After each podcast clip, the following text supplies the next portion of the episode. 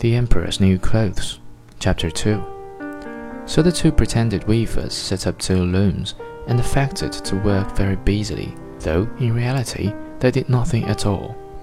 They asked for the most delicate silk and the purest gold thread, put both into their own knapsacks, and then continued their pretended work at the empty looms until late at night.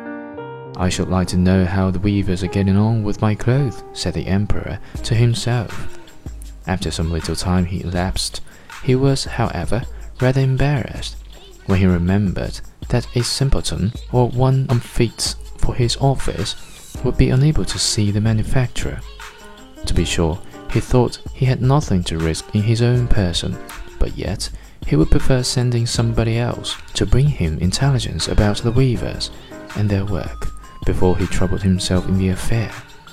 All the people throughout the city had heard of the wonderful property the cloth was to possess, and all were anxious to learn how wise or how ignorant their neighbors might prove to be.